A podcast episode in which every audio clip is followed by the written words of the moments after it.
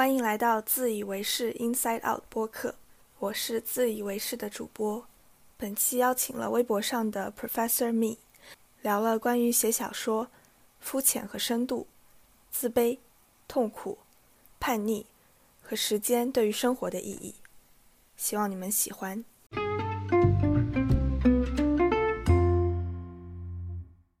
呃，你的声音特别像我高中住校的时候有一档节目。一些来自国际部的学妹会在早上的时候跟你分享一些新闻或者有趣的事情。哇，你们的住校的广播好高级啊！我们的就是每天早上一段，请同学们注意天气变化，添加衣物什么什么。嗯，这几天有一点睡眠不足，所以然后今天早上感觉有一点感冒的感觉。嗯，但现在还好，没有什么太大影响。OK OK。我大概是从去年开始关注你的吧，关注了你的公众号，感觉有时候读起来特别像村上春树的一些东西，但还是可以看得出来是有点不一样。我几乎没有通读过任何一个作家，我只是看了很多村上春树，所以我看很多东西都会觉得很像村上春树。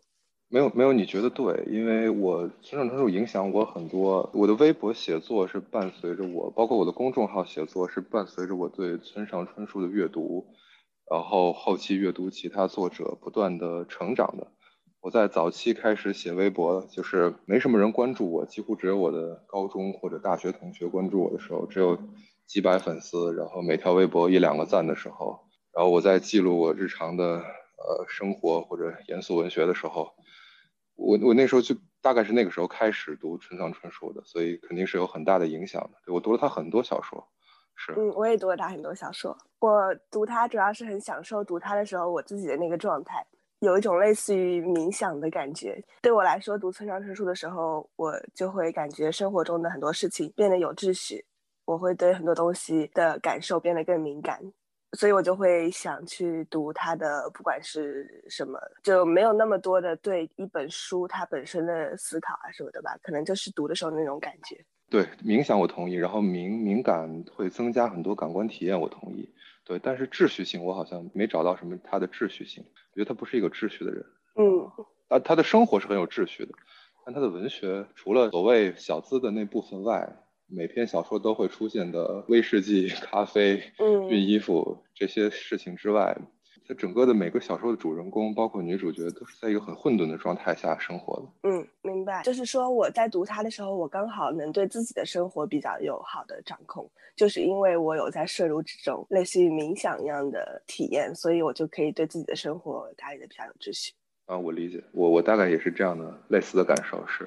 对我来说，我更愿意记录现实中发生的事情，但是我感觉我完全没有一个想象或者一个工具去构建一个完全是虚构的东西。你觉得你是一直有这样的能力的吗？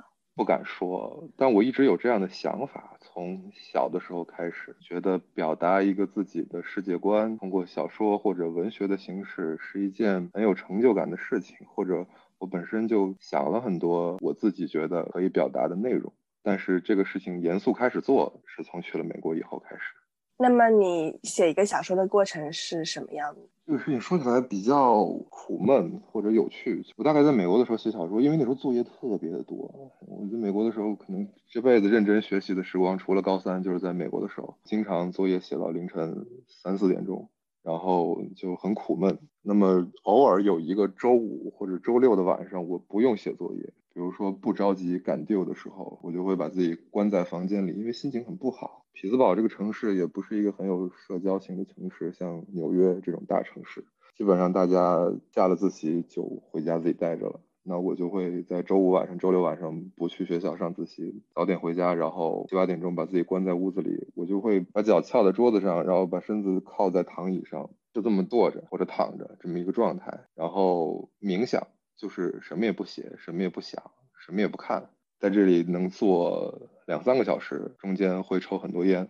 如果酝酿出了一个想法或者灵感的时候，大概会在晚上十点到十一点左右开始动笔，一直写到凌晨四五点。然后如果写完了，那就完了；如果写不完的话，我尽量在这一天把这个事情完结，因为第二天有作业，不是因为我不想写了，因为第二天实在是得得写作业了。我尽量会在这一天把这个事情完结掉。我大部分都完结掉了，但像黑处有什么是我真的第一天的时候没完结掉，导致我动笔的时候，我都没想到这篇小说我断断续续写了一年，分了三个部分，然后到最后还有一个结尾的这个整个的一个总结的加上。我从二零一八年年初一直写到二零一八年年底十二月份的时候，我在迈阿密玩的时候才把那个小说完结掉。这是我写过最长的时间跨度最长的一篇，大概伴随着我大部分留学生活的一个心态的变化的一篇小说。其他的我尽量能在一天或者两天时间内把它完结掉。嗯，写完了之后，你后面会再回去进行很多的改动吗？还是你觉得第一次写出来的就是比较正式的记录了你想表达的东西？关于这件事情，我在微博上也发表过我写小说的一个心得，就是我忘了海明威说的还是海明威的那个著名的编辑人说的，所有的小说的第一篇初稿都是狗屎。我非常同意这句话，但我除了黑处有什么，因为写了一年可以反复改动以外，其他的我几乎第一遍是什么样，然后再回去改改错别字，然后通顺通顺语句，我就发了。不是因为我不愿意再改了，是确实是那种强紧张强度的学习生活养成了这么样一个不太好的写作习惯，导致我不太有时间允许自己再回顾自己的东西。所以除了黑书有什么以外，基本上都是一篇一篇成稿。对我我知道这不是一个好事情，但我确实这么长时间以来一直是这么做的。嗯，那你会在很久之后再去读自自己以前写的东西，觉得写的不好或者怎样？是这个东西分成一个阶段性的状态，有点像一个记忆曲线或者什么样一个曲线一样。就是你刚写完那一周，你读自己的东西，你会觉得写的真的挺好的。但是可能过了一个月到一年左右的时间，你会觉得哇，有好多东西可以改，有好多东西其实不成熟。如果时间长度再拉长一点，比如说一年以上、两年、三年，我再回看自己早些时候写的东西，又觉得好多那个时候的想法很。新奇，可能我现在也想不到。我再改的话，我能保证文笔上、文学性上更成熟，但是所想表达的思想上能不能超过那个时候呢？我是不敢保证的。你觉得你是更有创造力的吗？随着时间的推移，创造力这个东西跟你的生活环境是密切相关的。抑郁的时候肯定是创造力最强的时候，最有感悟的时候。如果心情比较好的时候，其实没有那么多想表达的，或者说灵感去记录一个写一个比较深刻的文学作品。对于我自己来讲是这样子的，所以不一定说随着年龄的增长或者阅读的量的增加，我一定能写出比之前更好的东西来。这个我自己是不敢担保的。假设比如说我最近一段时间过得比较的开心，那可能水平肯定还不如在美国的时候特别痛苦、特别抑郁的时候来的那么深刻。嗯，那你觉得你接纳自己抑郁的情绪给你带来的创作灵感这件事情吗？我非常接纳，我觉得这是这是一个天赋，或者是说这是一个呃，我付出了某种沉痛的代价所换来的必须之物。这是一个把自己的情绪抒发整理的过程吗？最开始是这样的，但后来它成为了我平衡生活主线的一个不可或缺的人生体验或者部分。就是我觉得把小说写好，或者在文学领域上有自己的一定的探索深度，对我整个人生来讲也是大有裨益的一件事情，而不光光仅仅是情绪上的表达。我从小有意的刻意会训练自己，就是不把直接的情绪，尽量不把直接的情绪发表在互联网上，或者把它写下来。我认为这是不应该的事情。我从小上初中的时候，我就有这样的自我限制：不要平铺直叙地描述自己的情绪，也不要平铺直叙地描述情绪当下的事件。当然，现在来讲，我可能也发过一些情绪化的东西，但我尽量、尽量、尽量不发这些东西。我觉得这不是一个该表达的事情。小的时候这么认为，是因为我觉得直接表达情绪或者直抒胸臆的表达情绪是一件可耻的事情。单纯情绪的表达，我认为是一件很无聊的事情，很没有意义的事情。我也不太想通过以后的回追去了解到之前当下那一刻我的表面情绪是什么。我更想知道我当时沉淀下来的思考和想法是什么。表面的情绪这个东西，我认为是非常不重要的。我感觉我写的全都是表面情绪。当然，我尊重这个表面情绪的微博表达，就是大家做这个事情嘛，微博总是需要当成一个生活的窗口来去抒发一些什么东西。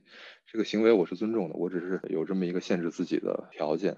你会觉得说非常直接的表达情绪是一件非常女孩子的事情，所以你要避免自己这样做。我倒不觉得这是一件非常女孩子的事情，我是不想让别人了解我的隐私和私密的情绪或者事件。我觉得这是一件可耻的事情。为什么是一件可耻的事情？啊，我想想，为什么是一件可耻的事情？我觉得这是个很肤浅的行为，我不希望别人认为我肤浅，所以我觉得这个事情是可耻的事情。你希望别人觉得你很有深度？我最早的时候也没希望别人觉得我有深度，我只是不希望别人瞧不起我，觉得我肤浅。大概我大部分的出发点都是这么一个自卑的角度，不是一个自负的角度。嗯，可是我觉得很多人他们甚至都没有办法很明确的表达自己的情绪，就算他们有，所以我觉得能表达情绪就是比一些不能表达情绪要好。有可能吧，我只是这么要求自己的。就是我我看别人表达情绪的时候，自小在互联网上看别人表达情绪的时候，我也没觉得有什么不妥。只是轮到我自己做这些事情的时候，我就是做不到。听起来有一个什么包袱？对我是一个，我的朋友老讽刺我，我是一个很有包袱的人。但我的包袱大多我自认为不是出于一个 ego 的角度，我觉得是出于自卑的角度。那你愿意聊聊自卑吗？我可以聊自卑，自卑是一个很好的话题。对我觉得每个成年的人都应该自卑。我觉得自卑是通往认知自己的唯一途径。如果你不自卑的话，我觉得你这人对自己认知有问题。首先，你觉得自卑是什么？自卑是意识到自己的不足，意识到自己的短板，意识到自己跟优秀的人之间的差距。我觉得这是最原始的自卑。这和谦虚有什么区别呢？谦虚是觉得自己没毛病，只是说我展现的社交礼仪是不争。是一种儒家思想的中庸态度，但自卑是打心里认为我不行。我的早期微博或者我现在的微博也经常强调我不行这个概念。老网友朋友会知道，这是我的经常挂在嘴边的一个 slogan：我不行。我说开玩笑说过我要把它印衣服上。对，就是我意识到自己有很多方面是不行的。那你意识到这个同时，你会认为你应该是要行的吗？啊，对，也不是说我所有事情都要行，只是说有些事情不行。是你一定要强迫自己去努力变得稍微好一点点的。如果你就躺在那个我不行上面，那也无济于事。人第一步是先认识到自己不行，第二步是通过这个让自己稍微有所改变。我觉得这样子话才有进步吧。嗯，我有一段时间觉得我有一些自卑的情绪，嗯，但是现在会更加倾向于觉得。有时候我是太自恋了，才导致我有那些自卑的情绪。就是我觉得为什么我这样，别人那样，我应该也要像他们那样。那因为现实中的我没有达到，我就会产生一些自卑的情绪。但是我开始认为是我对自己的一个形象有很多自恋的想象。如果我没有那么自恋的话，我就会更加接受我现在的状态，就会更自信。之前的一些自卑是不是太把自己当回事儿了？你觉得可以理解这个吗？我可以理解，对我因为每个人生长的环境不同，经历的事情不同，对自我认知和对社会定位的认知也是不同。我能我能理解这个事情，但是我觉得我我从小生长的环境周围有很多精英，就是哪怕你对自己没有一个过高的期望，你也会被他们有意和无意的进行贬低。这件事情就会让你知道自己就是不行。就我人生类似的低谷有很多，包括我刚去美国的时候也有很大的这种低谷。就是周围的同学都很优秀，我觉得自己显得格格不入。我记得我刚去 MU 的第二周，参加了一个比我大很多届的一个老学长组织的 party，然后他叫了很多他认识的或者他朋友的朋友的认识的人在那个 party 上，然后都是精英吧，精英们就是有一套话术。我们我跟我的朋友们讽刺他们为橘子，从金融巨子衍生出来的一个代名词，我们管他们叫橘子。橘子们讲话都是有一套话术，就是。他们会在无形之中抬高自己，贬低你，然后表达自己的优越感。在刚去美国的之前的很多年，我没大规模的跟橘子们聊过天了，所以那个 party 上我错愕感特别强。就大姐会当面直接上来开场白问你，你以后的梦想是去谷歌还是去华尔街？我就惊了，我就说这是什么问题？我说我想当一作家，然后他就哦，然后就走了。我跟他们的想法完全不一样，然后。对世界的理解也不一样，然后但人家挺行的，是吧？你也没什么好 judge 人家的。听起来你不是特别认同他们的价值体系，但是你还是要把自己来试图和他们比较。我有一个毛病，我特别爱拿短板跟人家比较，我从来不拿我的优势跟人家比较，因为我觉得拿优势跟人家比较是一件没有意义的事情。我跟人家比文学灵感，比创作，比对这个世界的深刻理解，比诙谐幽默讲段子，我觉得这个是没什么可比的。所以，那同样的人家拿人家的长短和你比也没有意义啊。人家不这么想，对吧？人家觉得有意义。他是收获了一些优越感和开心，但是你是收获了一些负面的情绪。你为什么要让自己这样呢？我为什么要让自己这样？是因为怎么说？这是一个很漫长的性格形成。我从小就爱拿短板跟人家的长处比，就是我努力的让自己的短板变得再稍微好一点，好一点，好一点，而不是说我就接受了，这就是我的短板，我不玩这个，我玩别的。我觉得这好像是一种逃避的态度。直面生活的困难和自己的不足，是我觉得非常重要的一个人生课题。嗯，你觉得这个比积极快乐的情绪更重要？我不追求积极快乐的情绪，就是你享受你的痛苦。我享受我的痛苦。我觉得积极快乐情绪是不太有意义的，或者是说是一件不持久的事情。痛苦是一件持久的事情，所有不持久的事情，我觉得都不是值得追求的事情。所以你就想要持久的痛苦？对，我觉得我值得痛苦，或者是痛苦能让我的生命变得更有意义。但你觉得痛苦是一种更高级的情绪？痛苦是一种更高级的快乐。我写过一条微博，就是。快乐都是短暂的，但如果你把自己沉浸在一个长久的痛苦里，这感觉像什么呢？就像沉浸在一场漫长的秋雨中的感觉是一样，你会觉得非常有安全感，非常幸福。那如果你很享受这样的和别人比较产生的痛苦，那就无可厚非了，你是在做你享受的事情。对，我就自自虐产生的快感是。嗯，我觉得我不是一个像就是愿意把自己沉浸在痛苦里的，我会很享受一些让自己想法上有挣扎的事情。但是如果一个事情给我太多的痛苦的感觉的话，一般我就会逃避，我就不会去往那方面有探索。呃，我能理解，我觉得这是一个正常人的选择。我很多时候我是真的跑不掉了，我但凡能跑我也跑了。要么让自己继续消沉下去，要么换一个思路，认为现在的生活很有意义，那就是享受痛苦。享受痛苦听起来是一个积极的选择，但是这个痛苦本身是必须的吗？在刚开始的时候一定不是必须的。你要再让刚开始的时候让我选的话，我一定不选择痛苦。但是久而久之，我开始慢慢觉得享受痛苦是一件必须的事情，因为习惯从痛苦中获得灵感和获得体验，而且觉得这样的体验很不错，所以就是一种习惯。你觉得现在的你已经有了足够的自己的思考的体系和生活方式，以后你觉得也一直不会变了吗？作为一个人这样一个生物来说，你觉得你已经定型了吗？我差不多可以这么说，基本框架包括对自己人生理解的建筑设计，基本上定型了。我很早是很小的时候就定型了。其实我经常会在写作的时候追溯到一些很小时候的想法，什么时候是我第一次启蒙，第一次对这个世界有看法。我觉得这个活动是一以贯之的。如果人生没有在那么悲惨的境地的话，可能不太会有这么契机做这么一个系统性的重建。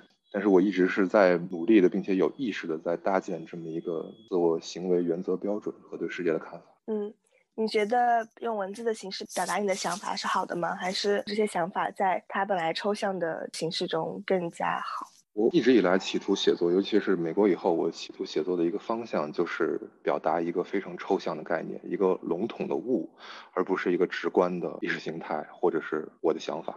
包括我的所谓的文学小说，我也在干这个事情。我的每篇小说都没有给读者一个明确的我的利益或者我的核心观点，我只想给大家一个抽象的物一样的概念。我一直坚信，当代文学读者的读解要比作者本意更重要，所以我不要表达出更多的清晰的我的意识形态。那你看到了什么？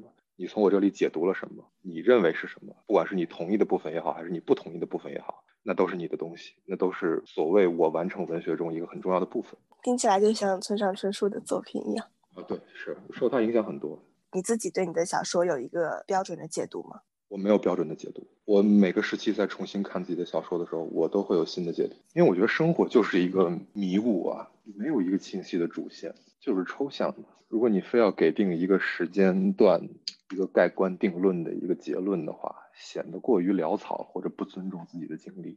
而且我对自己的人生也是这么理解或者驱动。我不希望自己的生活有一个非常强烈的目标。我小的时候是一个非常有目标或者非常清晰自己想要什么的人，但我觉得当这样的人或者让这样的性格逐渐发展下去的话，就会成为一个非常不可爱的人。谈朋友，谭老师经常说，迷茫的人最可爱，不迷茫的人一点都不可爱。我非常认同。如果你对自己的生活特别清晰，你特别自信的话，我坚信你少看到了点什么，你一定没看到生活的全貌。我的想法就是很简单，我觉得你生下来了吧，对吧？你来都来了，你做点什么再走，行不行？你想想这世界是为什么，想想自己是为什么再走，行不行？你这都不想的话，那你跟动物有什么区别，对吧？人之所以为人，就在于我们会思考，我们会反思。老天把你塑造成一个人，而不是阿猫阿狗，那你一定要活出自己的意义，才能对得起这段旅程。这样说显得好像非常以人类为中心。古希腊哲学的第一课就是以人类为中心，嗯这是有很重要的价值判断的出发点。嗯从更宏观的角度来讲，我所讨厌的或者我所睥睨的是没有意义的。人活在世界上，不就是为了反对点什么吗？对吧？我们要刻意的给自己塑造一些敌对的形象，让自己更有成就感，让自己认为自己活得更有意义。我意识到了这个生活的假象，但我那怎么办？我是人，我也得这么做。我没佛系到可以目空一切。如果你觉得人活着就是要反抗点什么，你反抗这些大部分人的追求，那你觉得他们在反抗什么呢？我觉得他们在反抗什么？那每个人反抗的东西肯定是不一样的。我写过一条微博，我可以给你读一下，就是也是一个点播量非常高的微博，就是大概是我在今年年中的时候，我眼睛坏了，然后情绪非常的不好，因为一些工作上的原因，然后那时候也很抑郁。我说，嗯。我潮湿的眼皮底下忽然涌现出了一幅画面：大河在山谷之中湍急，泥沙俱下，他们在不可逃避的宇宙运动中被我用力凝固在当下。我只是想在船上记住每一个运动的泥沙和水珠，无论自己是否能平安的通过河谷，亦或船毁人亡。我企图以这种方式对抗时间这一万恶之源，以及运动这一无法被感性接受的事物。这也是我写微博的初衷。我不是为了诸位觉得我好还是不好，有文化还是矫情。我是为了对抗不可逃避的时间运动，为了凝固些什么，同样无论痛苦还是快乐，所以我把他们都按照记忆里的样子记录了下来。无论那些极度快乐的场景是不是让我在志得意满时睥睨一切，又或者眼下的抑郁又让我再一次滑入象征死亡的温暖浴缸。生命的极端抑郁在于对抗那些最难对抗的事情。有人认为是父母，有人认为是爱情，有人认为是政府，有人认为是社会形态。我认为最难对抗的是那个终点明晰的矢量运动。嗯，最后你说的矢量运动就是指时间吗？时间，时间是一个，其实你从感性上来讲不能被理解的，因为人的感性是一个很粗浅的数学模型，我们大概只能认知到线性的事物，仅此而已。我们甚至只能认为认识到一元线性的一种事物，多元对我们来讲都已经超出了理解，更何况一些非线性的表达生活。有的时候生活就是会突然变得很好，或者突然断崖式下跌，像股市一样，你不太能够理解为什么，就让你很难接受。所以难接受的结果是什么呢？那除了说服自己去接受以外，我在想，我能不能在心里保留一些空间？我就是不接受它呢？我就是抗拒，我就是认为这些事情是不应该发生的呢。我在做这个事情，我知道这个事情不是很理智，但是这是情感表达，我觉得它该属于感性的一部分。你在说我们作为人类被这个三维的世界和时间给束缚，所以你想要做一些抗拒这个的事情吗？是这个意思。我挺渴望自由的一个人，就我觉得任何形式上的非我意愿下的束缚都是值得抗拒，包括我的父母。或者任何企图约束我的，我认为不应该约束的行为，就是在叛逆啊！对，就是在叛逆，对，在叛逆这个世界，对，在叛逆这个世界。我只是随着我的人生积累和阅读量的增加，在以理论的体系在不断的加深对这个世界的叛逆，但我没有更改我叛逆的初衷。就是我们谈的很宏观，或者我自己把这个事儿谈的很宏观，但其实生活还是很微观的嘛。你还是会因为什么事情开心或者不开心。你会因为，对吧？能不能找到一个好工作，开心或不开心，对吧？未来的生活会变成什么样子，很大程度也影响自我自己的心情。生活是 down to earth 的，要一步一个脚印来走的。但是我总觉得，在经历这些的过程中，生活不光仅仅是生活，更多的是看法、沉淀和我们对这个世界的判断。嗯，但感觉这个其实是生活的一小部分。对。我能理解，就是你认为这个事情是生活的一小部分，但对我而言，这是一个很大的一个部分。很多事情我都想尝试发现它背后的规律，我可能花了比较多的时间在这上面。听起来有一种知识分子的感觉。我的 slogan 就是知识分子的傲慢。嗯，我认同这一点。我觉得人嘛，你对吧？你肯定是有傲慢的，每个人都有自己傲慢的点。我的傲慢就来于我的经历和我的思考和我的阅读。我也不说这是应不应该，但至少这个事情让我很快乐，或者让我觉得自己很有意义，就够了，对吧？每个人，我刚才说，每个人都在虚假的反对一些什么，或者虚假的塑造自己的意义。那大家也可以认为我这样的理解和我的傲慢是虚无的，是虚假的，是完全没有根基的，我都接受。但是每个人都活在自己的 bubble 里，我的 bubble 就长这样，我自得其乐。嗯，好的。谢谢你描述你的 bubble 是什么样。